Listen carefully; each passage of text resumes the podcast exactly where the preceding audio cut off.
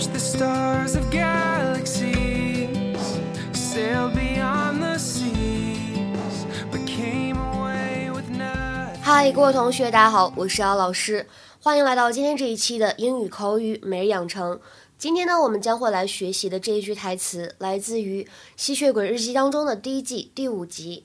I'd settle for Stephen's diet at this point. I'd settle for Stefan's diet at this point. I'd settle for Stefan's diet at this point。眼下我只能勉强接受 Stefan 的食谱了。I'd settle for Stefan's diet at this point。这句话呢，在我们朗读过程当中，注意一下这里的 at 和 this 碰到一起的时候呢，有一个不完全失去爆破的现象，所以听到的话呢，就是 at this，at this at。This, 当然了，你们要注意这个 th 的咬舌尖的动作呢，要做出来。 We're not family, Damon. Only in the most dysfunctional sense. In fact, I avoided having a living, breathing. Loving family because of you. I don't guess I could talk you into bringing me a rabbit or something.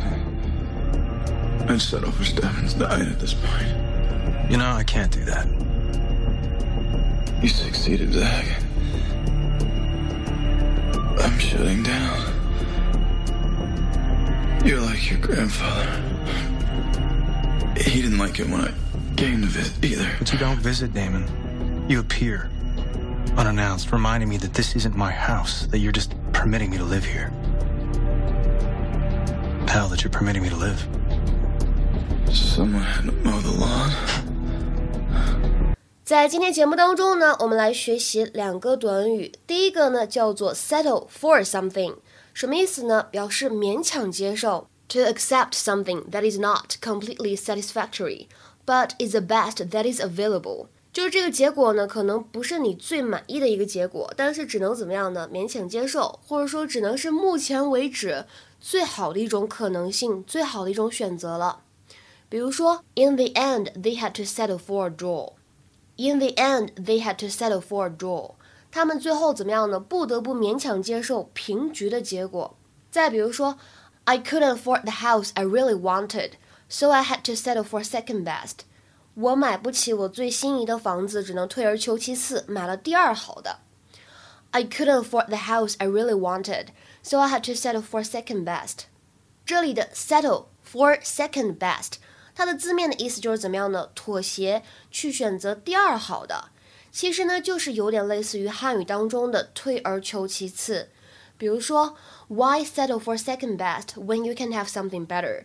当你能够有更好的选择的时候，何必退而求其次呢？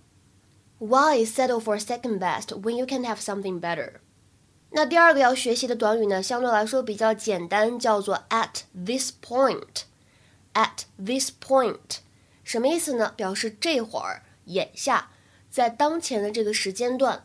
所以呢，这里的 point 它不是点的意思，而表示的是一个特定的时间或者阶段，a particular time or stage reached in a process。比如说，at this point in time, we can't afford to hire any more people。眼下我们支付不起更多人的薪水，也就是说，我们现在怎么样呢？没法去招更多的员工。At this point in time, we can't afford to hire any more people.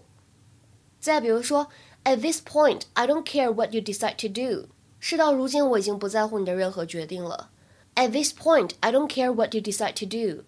今天的话呢，请同学们尝试翻译一下下面这个句子，并留言在文章的留言区。Injuries and illness forced the team to settle for third place. Injuries and illness forced the team to settle for third place. 希望各位同学呢可以踊跃留言。我们今天的节目呢就先讲到这里了，拜拜。 Across the distant